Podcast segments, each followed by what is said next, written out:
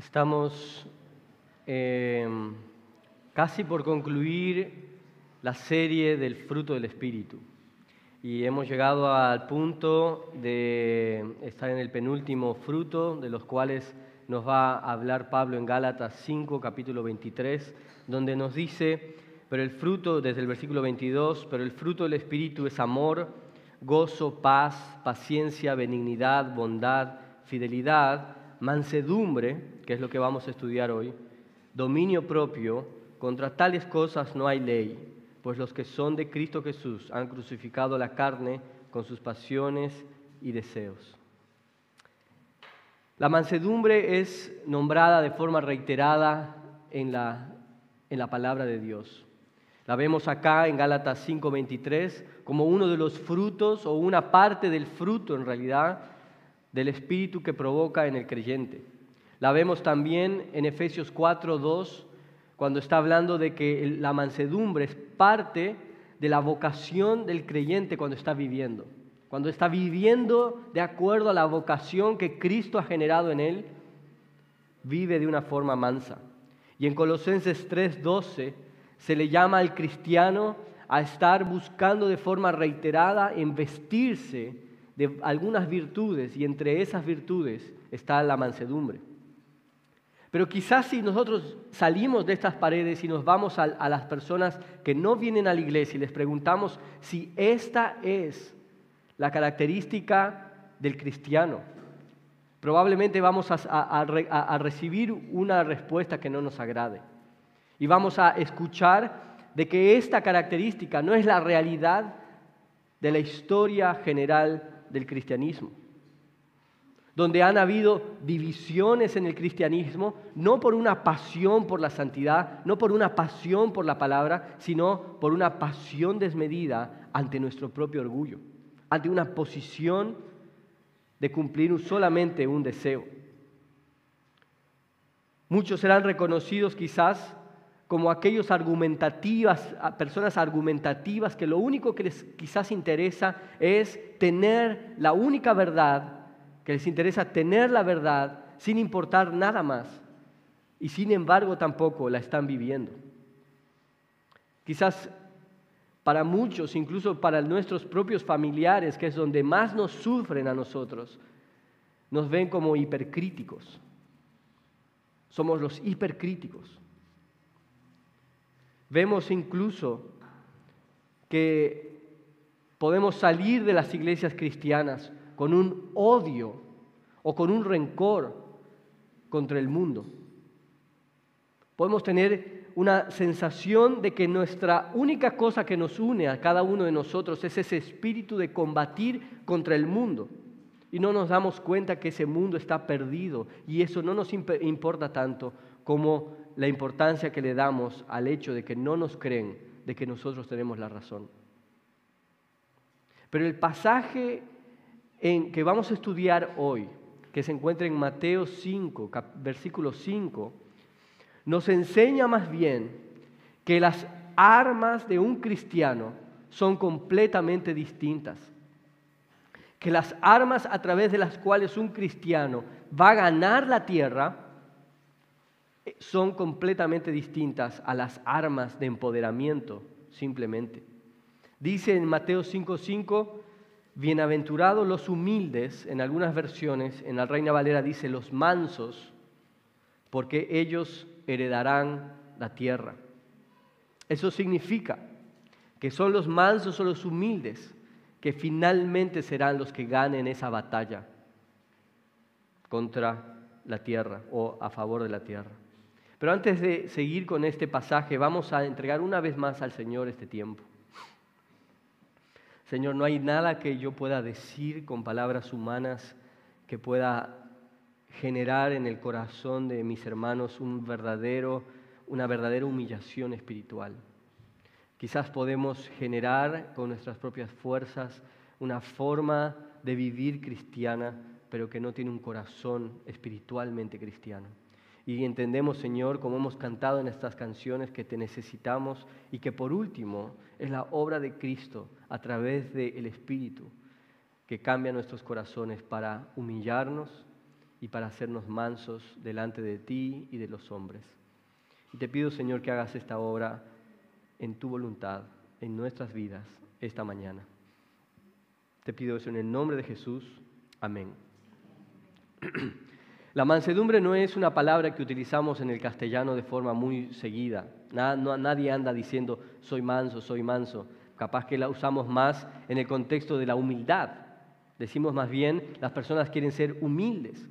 Pero decir que la humildad y la mansedumbre son sinónimos es simplemente reducir demasiado a la mansedumbre, a la humildad. A pesar que la humildad, como vamos a ver, es parte de las características de, la mansedumbre no es un sinónimo de mansedumbre.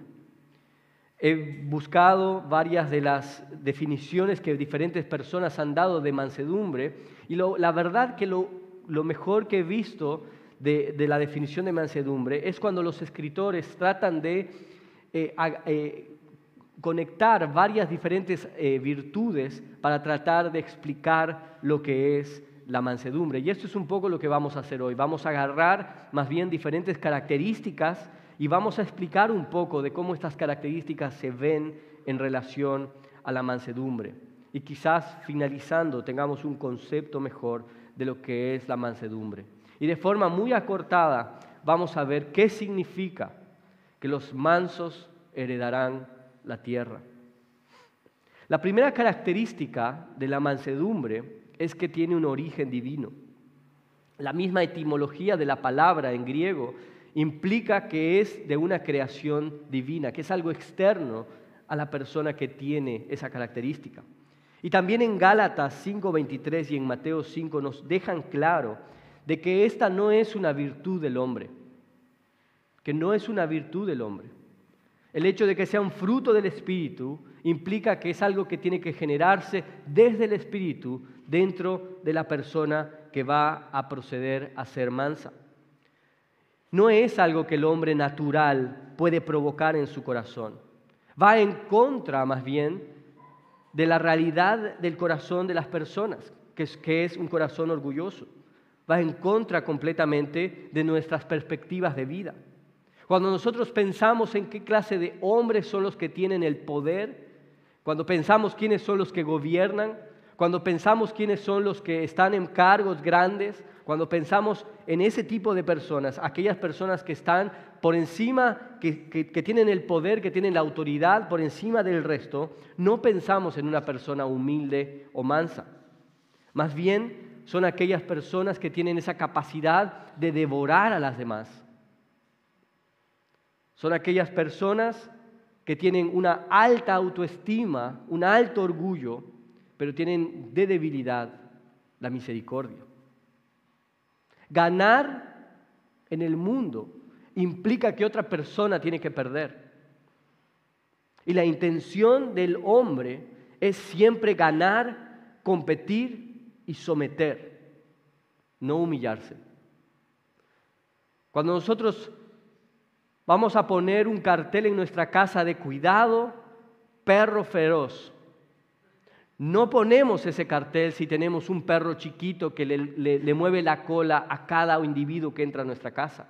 Ese no es un perro del cual nos sentimos orgullosos de poner un cartel que diga perro feroz, sino es aquel perro que realmente puede imponerse delante de cualquier intruso que entre en nuestras casas. Y esta es la definición de éxito que tiene el mundo. Incluso la famosa tolerancia, que podríamos decir es el sinónimo del mundo de la búsqueda de la humildad. Incluso esa llamada famosa tolerancia es en realidad una forma de decir no podemos vencer el orgullo de las personas. Porque estamos diciendo que lo que tenemos que hacer es alejar a las personas, de, la libertad de las personas de la una de la otra, porque si se entremezclan las libertades va a ocurrir una batalla. Eso es lo que dice la tolerancia en el mundo. Dicen que esa tolerancia es la forma de exaltar, exaltar la libertad de cada uno, diciendo tolero tu libertad, yo tolero tu libertad. Pero en realidad lo que en sí se está diciendo es, no te metas con la mía. Eso es en realidad lo que está diciendo. Es no te metas con mi libertad. Y este, hermanos, es el espíritu de cada uno de nosotros. Esta es por qué, la razón del por qué. Esta es la primera obra que el Espíritu Santo tiene que hacer en el creyente.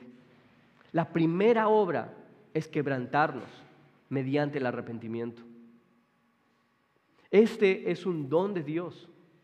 El arrepentimiento, según Romanos 2, es un don de Dios. Démonos cuenta que para haber comenzado como un creyente de verdad en Cristo Jesús a través del Evangelio, el primer paso que nosotros damos, la primera virtud que tenemos que encontrar es el reconocimiento del arrepentimiento de nuestros pecados. Es la virtud más básica de nuestras vidas. Es lo que el Señor tiene que hacer en nuestros corazones, es convencernos de nuestro pecado. Convencernos de nuestro pecado. Es una de las obras iniciales de Dios en el corazón de todos aquellos que está llamando. Y a veces podríamos, sin embargo, luchar, y yo debo admitir que esta semana yo luché con algunos conceptos de eso. Yo decía, yo conozco gente mansa en el mundo. Yo conozco gente que tiene características mansas en el mundo, pero no debemos confundirnos. La mansedumbre de la que habla la palabra de Dios es una mansedumbre que solo Dios puede darnos. Así como el éxito, el, el, mundo lo define como esa virtud de ganancias, riquezas y poder, la mansedumbre también puede ser confundida como simplemente una característica de la personalidad. Podemos tomarla en cuenta como esa persona es mansa porque es tímida o es cobarde. Aquellos que son exitosos van a decir, estos son mansos, pero probablemente esos mansos son tímidos o cobardes. Porque aquellos que son tímidos como yo, que hemos sido sometidos en algún momento por alguna otra persona, que hemos sido abusados en algún, otro, en algún sentido desde el punto de vista intelectual, del trabajo y lo demás, Tienes que reconocer que después cuando estabas en regreso a tu casa, te imaginaste todas las formas posibles para vengarte de esa persona. Te imaginaste todos los argumentos que podrías haberle dicho a esa persona. Te pones a pensar de cómo tendrías que haber respondido para humillar a esa persona. Ay, si tan solo hubiera dicho esto, si tan solo hubiera dicho esto, esa persona hubiera estado humillada pero no, soy mansa, no eres mansa, eres cobarde. Es completamente diferente. O quizás podemos tener ese concepto de que la mansedumbre es pasividad o flojera. Es esa persona que nada le interesa. Es un cierto desinterés. Pero eso no es así. La mansedumbre acá se nos dice que los mansos heredarán la tierra. Y la palabra nos dice que los flojos ven el peligro y no escapan. Son completamente diferentes, son completamente diferentes. La mansedumbre no es un acto de la personalidad de una persona, es una obra de Dios en el creyente cuando entiende el Evangelio de Cristo. Es una obra del Señor que hace y quebranta el corazón orgulloso de las personas que acuden a Él. ¿Y qué es justamente eso que sucede? El segundo, la segunda característica, que es quebrantarnos. Nosotros tenemos que destacar en Mateo 5 que lo que está sucediendo acá es lo que se llama el sermón del monte. Y lo que estamos viendo ahora es una de las bienaventuranzas de Dios que Jesús da a las personas. Y va a dar diferentes bienaventuranzas que lo que está tratando de transmitir es las características de un cristiano, de un creyente que de verdad ha entendido qué es el Evangelio. Y entre esas características, a pesar de que son independientes, cada característica que viene después de la otra se funda en la anterior, está fundada en la anterior. Y es interesante que antes de la mansedumbre se nos da una de las características en el versículo 3, que es parte de la definición de mansedumbre, que dice, bienaventurados los pobres en espíritu, porque de ellos es el reino de los cielos. Esta característica precede a la mansedumbre, pero al mismo tiempo es la estructura a través de la cual la mansedumbre va a ser construida. El concepto de pobreza del espíritu viene de esa necesidad de acercarnos a Dios con una completa incompetencia de poder salvarnos a nosotros mismos. Nosotros no acudimos a Dios porque nosotros podemos salvarnos a nosotros mismos. Si tú has acudido a Dios y has entendido la gracia de Dios, que implica que tú no has tenido obra ni, ni, un rol importante, ningún rol para acercarte a Dios, no puedes acercarte con un rostro altivo, sino que te vas a acercar con una pobreza de espíritu. Si de verdad has entendido la gracia de Dios, si de verdad has entendido que las obras que tú haces delante de Dios no valen nada, incluso la palabra dice que son trapos de inmundicia, no podrías acercarte a Dios diciendo, Dios, te traje mis trapos de inmundicia. Y tú vas a decir, sé que son trapos de inmundicia, pero son mis trapos de inmundicia. Yo los hice. Nadie se acercaría así a Dios. Nadie se acercaría diciendo, yo traje mis trapos de inmundicia delante de ti. Aquel que se ha acercado verdaderamente en una convicción del pecado y que se humilló verdaderamente porque vio la hermosura de la santidad y de la perfección moral de Dios, no puede traer nada de esto a Dios. Se niega a sí mismo, renuncia a sí mismo de forma completa. Jonathan Edwards lo dice en su libro de ah, se me fue el nombre del libro, Afectos religiosos, gracias amor. Dice así, que la humildad es la baja estima del yo, que ve al yo como ciertamente nada, sin ningún deseo de sentirse autosuficiente y renunciando voluntariamente a la propia gloria. Pero debemos también tener cuidado cuando estamos hablando de la pobreza del espíritu y pensar que es solamente un entristecimiento o un quebrantamiento por algo o alguna circunstancia que estamos viviendo o incluso un quebrantamiento por nuestro propio pecado. Porque existe una tristeza que no proviene de Dios y por tanto es una tristeza que no salva. Esta clase de tristeza, esta clase de quebrantamiento, es una clase de tristeza en la que el enfoque sigue siendo uno mismo. Tengo un paciente ya hace por lo menos seis meses o más que acude al consultorio dos, cada dos o tres semanas aproximadamente. Un hombre de unos sesenta y algo años en una muy buena clase social, con una muy buena clase intelectual. Pero es un hombre que por sus decisiones ha quebrado todo lo que tiene alrededor. Ha quebrado todo. Es un alcohólico. Es un alcohólico que va de forma permanente al consultorio solamente a, hablar conmigo. Sabe que conmigo eh, cada dos o tres semanas viene a hablar conmigo. No viene a pedirme medicamentos, a pedirme análisis, a decirme que quiere dejar el alcohol. Solo viene a hablar conmigo. Y cada vez que viene a hablar conmigo hay lágrimas en sus ojos. Porque lo impresionante no es que está frustrado con su situación, sino que sabe que Él ha llevado su vida a esa posición de frustración. Él sabe que es culpable de que su hija no hable con Él. Él sabe que es culpable de que sus hermanos no lo toleren. Él sabe que es culpable de que su cuerpo se está deteriorando por culpa del alcohol. Él sabe todo esto y cada vez llora delante de mí diciéndome que es culpable delante de Él. Este lunes pude predicar el Evangelio. Pero lo que fue impresionante fue cuando llegamos al Evangelio y le dije, lo que tú necesitas es reconocer que eres pecador y que es Dios lo que necesitas. Él me dijo, no necesito a Dios, solo quiero rezar porque quiero salir de esta situación. Esa no es la tristeza. Esa no es la tristeza que conduce a Dios.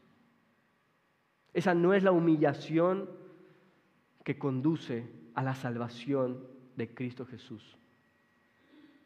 El entendimiento único de la majestad de Dios, de la santidad de Dios, que estamos lejos de poder tener una actitud correcta delante de Dios y que lo único que necesitamos es a Cristo Jesús, que lavó nuestros pecados, que hizo toda la obra y que nosotros venimos no con los brazos llenos, sino con los brazos extendidos, de decir, Señor, dame de tu salvación. Es la única forma de ser salvos y es la única forma de tener un, un verdadero quebrantamiento que nos lleva a la mansedumbre del Señor Jesús.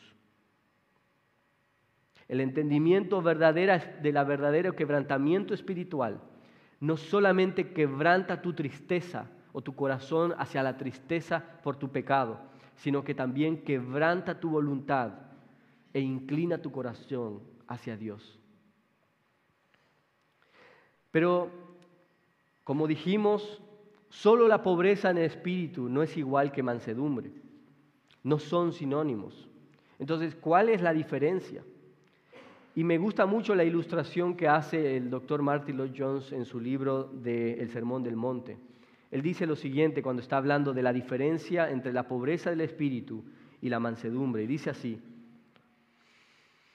en la pobreza de mi espíritu puedo ver claramente mi nada, mi estado desesperado frente a las exigencias del Evangelio y de la ley de Dios. Soy consciente cuando soy sincero conmigo mismo del pecado y del mal que hay en mí, y esto me hunde. Y estoy dispuesto a enfrentarme con estas dos cosas. Pero la mansedumbre es más difícil. ¿Cuánto más difícil es permitir que otros me digan a mí estas cosas acerca de mí? Afirmo que soy pecador pero no me gusta cuando otra persona me lo dice. Un manso no es solamente pobre del espíritu para sí mismo, sino que lo es en su relacionamiento con los demás. Un manso tiene una idea adecuada sobre sí mismo, pero también es una persona que no exige sus derechos y que no es susceptible frente a los demás. Por esta razón la Biblia, cada vez que usa la palabra mansedumbre para referirse a los creyentes cristianos siempre se refiere en el contexto del relacionamiento de uno con otro. Por eso dice, sean mansos, mirando a los demás como superiores a ustedes mismos, Efesios 2, que no busca venganza, que es paciente, que es benigno para con los demás, que no responde de forma rápida con ira, sino más bien que es tardo para hablar tardo para irarse, pero es pronto para oír, Santiago 1. Es alguien que obra sin celos y amargura, sino más bien que obra en sabia mansedumbre, Santiago 3:13. Se ve como alguien que presenta su fe a los demás, no como alguien que viene a exigir o que simplemente quiere utilizar palabras refinadas, confiando en sus propias palabras, sino que confía en la autoridad y en el poder del Evangelio y con mansedumbre presenta las defensas de su fe en 1 Pedro 3:15. Es aquel que escucha la palabra, escucha la palabra de Dios y que cuando es hablada por los demás, viene con un corazón de mansedumbre. Es alguien que no busca criticar al que está fallando, sino es aquel que busca restaurarlo en su vida espiritual. Gálatas 6.1. Es aquel que es fácil de enseñar, 1 Corintios 8.2. Es alguien que no viene a criticar o a buscar el error, Santiago 1.21. Sabe también, es aquel que se somete a las autoridades sin estar viendo y hablando todo el tiempo en contra de las autoridades, sino que se somete con mansedumbre. Tito 3.2. Mira la vida de Moisés. En números 12.3 se nos dice que Moisés era el hombre más manso que haya pisado la tierra. Pero lo que es interesante, interesante es por qué llega a esa conclusión números 12.3. ¿En qué contexto está esa conclusión de que Moisés es el más manso de la tierra? Ese versículo está sumergido en el momento en el que sus hermanos, Miriam y Aarón, se levantaron en contra de su liderazgo y empezaron a hablar en contra de Moisés. Y Moisés guardó silencio. Y en medio de su silencio, el que lo defendió fue Dios. Y entonces Moisés era el hombre más manso que pisó la tierra. O podemos ver también en el rey David. Para muchos, las consecuencias de su pecado, para mí, la mejor época del rey David. Cuando David está escapando de su hijo Absalón. Está escapando con el rostro bajo. Y cuando llega a un lugar al lado del camino por más de 20 kilómetros, un hombre llamado Simei, de la, de la tribu de Benjamín, empieza a insultarlo, a tirarle piedras y a tirarle polvo. Uno de sus valientes le dice, ¿quién es este perro para que le haga esto al rey David? Y el rey David dice, déjalo. Y por 20 kilómetros permite que este hombre esté insultándole, tirando piedras y tirándole polvo. Y cuando el rey David es restaurado como rey, Simei se acerca a él y le dice, perdóname. Y el rey David no ejerce venganza ante este hombre porque él reconocía que era Dios que había mandado a él para hacer eso y eh, tenía que actuar de esa forma. Mansos son los mártires hacia sus verdugos. Cuando, le, cuando dicen en vez de injuriar a su verdugo y dicen, Señor, no les tomes en cuenta este pecado. Manso fue aquel y es aquel que no cometió pecado que no se encontró engaño alguno en su boca, y quien cuando lo ultrajaban no respondía ultrajando, cuando padecía no amenazaba, sino que encomendaba a aquel que juzga con justicia. Manso fue Cristo en la muerte, en la cruz. Cuando vemos la mansedumbre, no vemos indolencia o debilidad.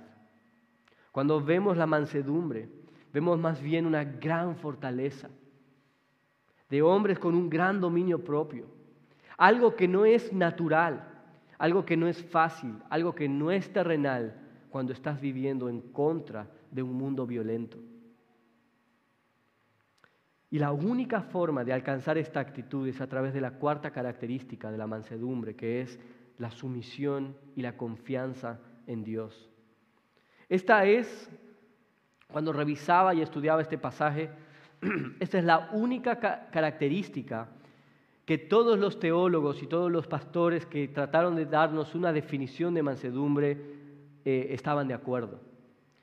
John Blanchard dice, por ejemplo, la mansedumbre es el espíritu de sumisión a Dios en todos sus hechos por nosotros, especialmente aquellos que generan dolor y sufrimiento, por el hecho de que Dios es bondadoso, sabio y soberano, actuando en las circunstancias para nuestro bien.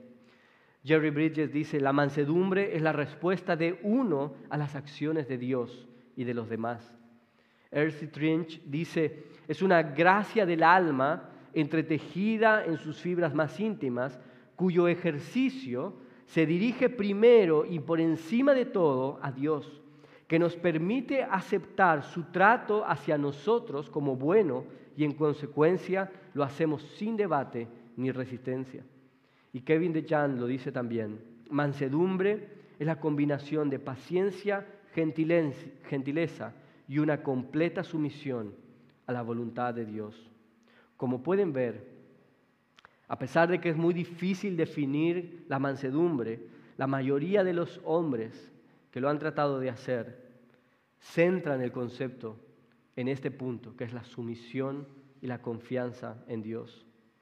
Y esta sumisión y confianza en Dios implican dos cosas que están entrelazadas entre sí. La primera implica que esa sumisión y esa confianza es hacia la voluntad de Dios en las circunstancias en las que vivimos. Aún más cuando estas circunstancias son contrarias a nuestra situación. Nosotros nos sometemos y confiamos en Dios cuando nos sometemos y confiamos en Dios aun cuando las circunstancias en las que nos coloca son contrarias a nosotros. Un manso no va a dudar la bondad de Dios en medio de esas circunstancias. Un manso no va a dudar de la justicia de Dios. Un manso no se atrevería a venir a Dios a darle consejos de cómo tendría que haber sido su situación. Sabe que la sabiduría de Dios es más alta de lo que él puede entender.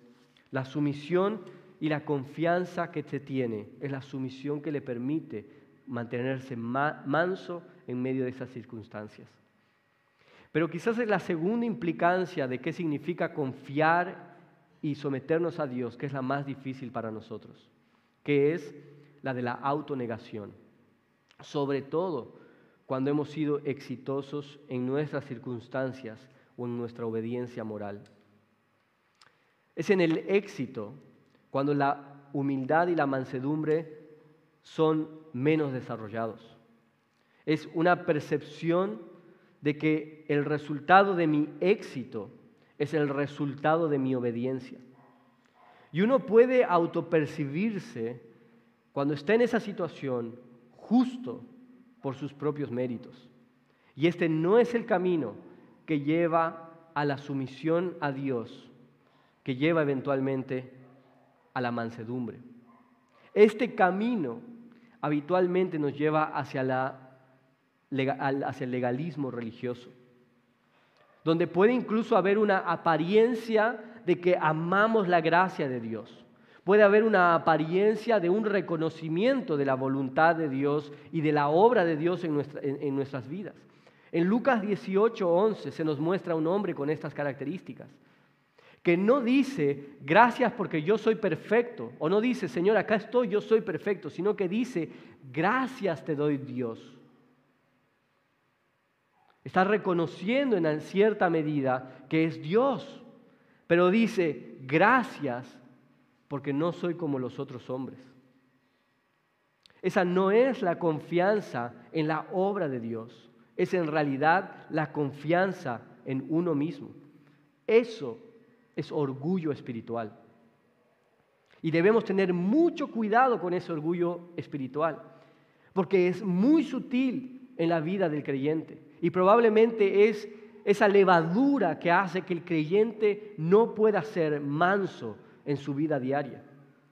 Confiar en que Dios es quien hace la obra, en la obra incluso de la resistencia y del éxito moral en nuestras vidas, es completamente diferente a confiar en Dios, pero darme el éxito a mí.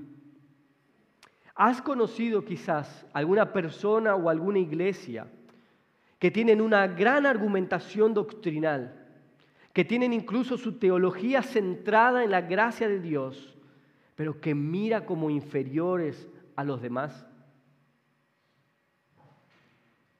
Si has visto a esta persona, este hombre o esta iglesia no confían verdaderamente en la gracia de Dios aun cuando lo puedan predicar con sus mejores razonamientos, no confían en la gracia de Dios. ¿Has conocido quizás a una persona que se jacte de su santidad y de sus hechos y se jacte de lo que hace y de lo que deja de hacer? Esa persona está viviendo engañada por sí misma, que piensa que sus experiencias espirituales y su piedad son superiores y que por tanto lo que está haciendo es vistiéndose de su propia justicia. Has visto a una persona que en todo el tiempo está tratando de corregir los errores externos de las demás personas, tratando de que sean mejores cristianos. Esa persona no confía en la obra del Espíritu Santo en medio de la predicación del Evangelio de Cristo. Ron Pyle un doctor en teología y, maestro en, en un seminario, en una de sus clases de liderazgo cristiano, cuando está hablando de esa clase de líderes que quieren controlar todo, les da una definición que me pareció muy correcta. Y les dice, esos líderes que quieren controlar todo son en realidad ateos prácticos. Son ateos prácticos. Porque no pueden confiar en Dios en que Dios es el que está haciendo la obra por medio de la única herramienta que nos ha dado, que es la predicación del Evangelio. Y lo que quieren tratar de hacer es transformar la vida de los demás a través de transformar simplemente actos externos. Cuando una persona ha confiado y se ha sometido al Evangelio de Cristo, en mansedumbre lo que hace es predicar de forma constante el Evangelio de, Cristo, que es lo único que puede transformar la vida de las personas. Cualquier otra obra externa que nosotros estemos haciendo, lo único que estamos haciendo, y ponte a pensar tú si eres esa persona o has vivido las consecuencias de alguna persona, es, esa persona te aligeró la carga o te aumentó la carga. Ponte a pensar, ¿te aligeró la carga o te aumentó la carga. Porque es Cristo en Mateo 11 que se nos dice, mi carga es ligera. Vengan a mí los que están cansados y cargados, y yo los haré descansar. Tomen mi yugo sobre ustedes y aprendan de mí. ¿Por qué? Porque soy manso y humilde de corazón. Cuando Él murió en la cruz, no dijo, ahora traigan todas sus, obras a mí. Eso sería completamente contrario a Dios. Él dijo, traigan más bien toda su pobreza a mí, que yo soy manso, que yo no los voy a redarguir por eso. No me interesa tu aspecto externo, me interesa tu corazón. Y quizás después tu aspecto externo va a ser cambiado, pero tu corazón es lo que me interesa en principio. El que confíe en el Señor no es un ateo práctico. Pueden ver el pecado en otro. Puede pensar que un camino no es sabio. Puede acercarse, como dice Gálatas 6, redarguir en el pecado de un hermano, pero lo hace en la confianza completa en que solo Dios puede cambiar el corazón de esa persona. Y no solamente en el amoldeamiento de una estructura cristiana. Y otra de las cosas con las que luché esta semana fue, concluyendo con estas cuatro características, es, debería darles una definición de mansedumbre entonces. Pero quiero que sepan que no fue por pereza que no les voy a dar una definición de mansedumbre, sino simplemente porque creo que cualquier tipo de definición podría quedar corta e incluso estas características que les he dado no, no, no muestran la completa realidad de lo que es ser manso. Pero quizás sí voy a concluir este segmento con, con una, una, afirmación de, lo, de la mansedumbre. La mansedumbre sí es una virtud esencial del carácter cristiano, porque es la base de la obra de Dios para que hombres naturalmente orgullosos puedan acercarse a Dios en humillación y pidiendo perdón. Es la razón por la que los santos más maduros no se exaltan a sí mismos y solamente encuentran su orgullo en Cristo. Es la razón por la que se separa el verdadero cristianismo que está basado en la cruz de Cristo de una cristiandad falsa y necia que se basa solamente en el legalismo y en la religiosidad. Esto es la mansedumbre. Pero en Mateo 5 se nos dice que los mansos heredarán la tierra. Y por todo lo que hemos dicho antes, es que esto que se nos dice, que heredarán la tierra, no es una recompensa, es una promesa. No es una recompensa, es una promesa. Quiere decir que es Dios quien hará eso. Es Dios quien lo hará. Y debemos confiar porque la lógica del mundo y la lógica en la que nosotros estamos sumergidos es que los violentos conquistarán la tierra. Y cuando Dios nos dice, son los mansos los que le dan la tierra, lo que nos queda a nosotros es confiar que así será. Y cuando leía este pasaje me ponía a pensar de, por qué y cómo heredarán la tierra, creo que se podría hacer un sermón solo de esta parte, pero yo voy a solamente resumirlo de forma muy acortada porque ya no tenemos mucho tiempo. Y esta, este, parte y esta, esta bienaventuranza está basada, Jesús la basó o la trajo del Antiguo Testamento, del Salmo 37.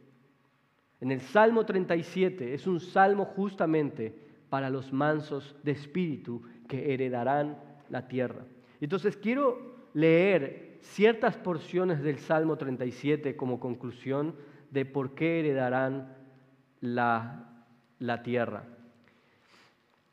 ¿Por qué los mansos heredarán la tierra? Dice así los versículos 7 al 15. Confía callado en el Señor y espera en Él con paciencia. No te irrites a causa del que prospera en su camino, por el hombre que lleva a cabo sus intrigas. Deja la ira y abandona el furor. No te irrites, solo harías lo malo, porque los malhechores serán exterminados, pero los que esperan en el Señor poseerán la tierra. Un poco más y no existirá el impío. Buscarás con cuidado su lugar, pero él no estará allí. Pero los humildes poseerán la tierra y se deleitarán en abundante prosperidad. El impío trama contra el justo y contra él rechina sus dientes. El Señor se ríe de él porque ve que su día se acerca. Los impíos han sacado la espada y entesado el arco para batir al afligido y al necesitado, para matar a los del recto proceder. Su espada los atravesará su propio corazón y sus arcos serán quebrados. Mejor es lo, perdón, versículo 17, porque los brazos de los impíos serán quebrados, pero el Señor sostiene a los justos. El Señor conoce los días de los íntegros y su herencia será perpetua. No serán avergonzados en el tiempo malo, en días de hambre se saciarán, pero los impíos perecerán y los enemigos del Señor serán como las flores de los prados, desaparecerán, se desvanecerán como el humo. Versículo 22. Porque los que son bendecidos por el Señor poseerán la tierra, pero los maldecidos por Él serán exterminados. Por el Señor son ordenados los pasos del hombre, y el Señor se deleita en su camino. Cuando caiga no quedará derribado, porque el Señor sostiene su mano. 35 al 40. He visto al impío violento extenderse como frondoso árbol en su propio suelo, en su propio suelo. Luego pasó y ya no estaba. Lo busqué, pero no se pudo encontrar. Observa al que es íntegro, mira al que es recto porque el hombre de paz tendrá descendencia, pero los transgresores serán destruidos a una. La posteridad de los impíos serán exterminada, pero la salvación de los justos viene del Señor. Él es su fortaleza en el tiempo de la angustia. El Señor los ayuda y los libra, los libra de los impíos y los salva, porque en Él se refugian. Creo que no tengo que explicar mucho. Pero Dios resiste al soberbio y da gracia al humilde. Esa es la razón por la que el manso heredará la tierra. Porque el soberbio va en contra de Dios y un día tendrá su juicio. Un día será exterminado. Un día no estará porque la gloria de ese poderoso se enfrentará a la gloria del más poderoso. Y solo sobrevivirán los que se sometan a la gloria del más poderoso. Humillémonos delante del Señor mientras aún hay tiempo. Vamos a orar.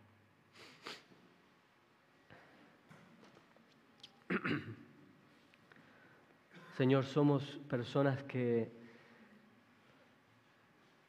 Podemos luchar con pecados ostensibles y externos, como la flojera, como la ociosidad, como la lujuria. Podemos, Señor, luchar con pecados de confianza, de fe.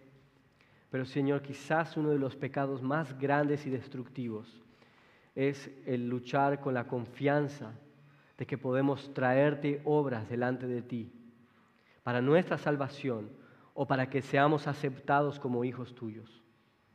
Y Señor, te pido que tú nos des ese corazón de pobreza espiritual, que hace que más bien vengamos con una necesidad de obtener la salvación que Cristo ha, obtenido en la cruz del Calvario.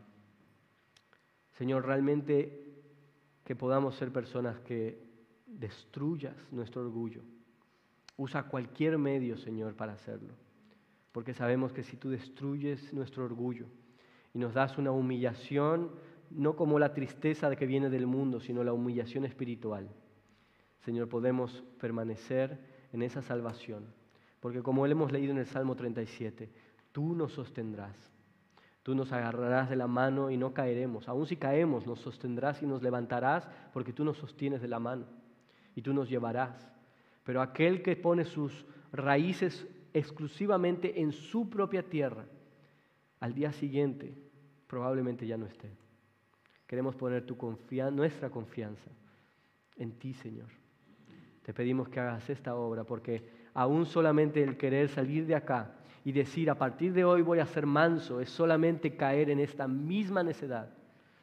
Por eso lo que pedimos, señores, muéstranos tu gloria, para que nuestra gloria sea rebajada a cero. Es la única forma. Muéstranos la grandiosa realidad de la majestad y del gobierno del Evangelio de Cristo en nuestras vidas, para que nuestros ojos también sean abiertos a nuestra vileza y a nuestra poca competencia delante de ti. Te pedimos eso, Señor, en el nombre de Jesús. Amén.